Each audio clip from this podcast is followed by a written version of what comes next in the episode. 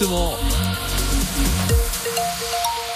Et à 6h46, on va parler sport, 100% sport. Mathias Kern avec une question. La section paloise est-elle en perte de vitesse? Le bilan n'est pas terrible sur les deux derniers matchs. Aucun point pris. Avant cela, il y a eu une victoire poussive contre Clermont.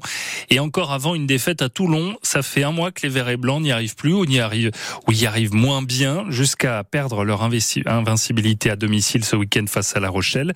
Alors que se passe-t-il? Voici, voici euh, l'analyse de l'un des entraîneurs de la section Thomas Chauveau, invité hier soir dans 100% Club. J'ai pas eu l'impression que l'équipe euh, soit en perte de vitesse ou soit vraiment euh, sur une phase euh, descendante. Bon, déjà, faut savoir rester invaincu à domicile, c'est mm. tout, casser une équipe par an qui le fait. Exactement. Donc, c'est pas tellement ça le problème.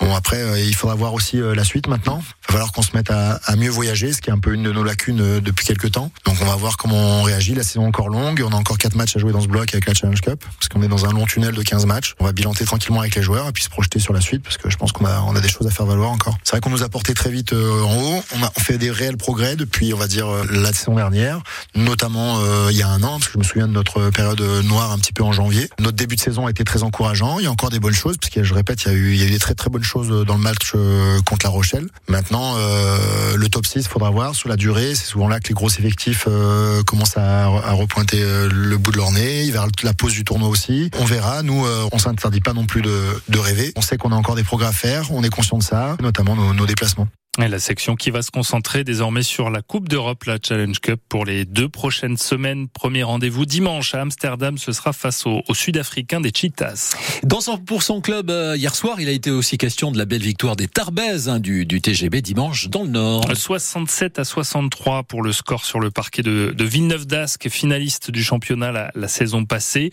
Équipe de Euroleague, bien plus costaud sur le papier que les Tarbaises, mais c'est donc bien l'équipe de François Gomez qui s'est imposée grâce au retour notamment de trois joueuses clés Damien Gozioso. Oui, Marie-Paul Fopossi qui a marqué 17 euh, points, la capitaine Isabelle Yacoubou, et puis Serena Kessler, une miraculée du sport pro.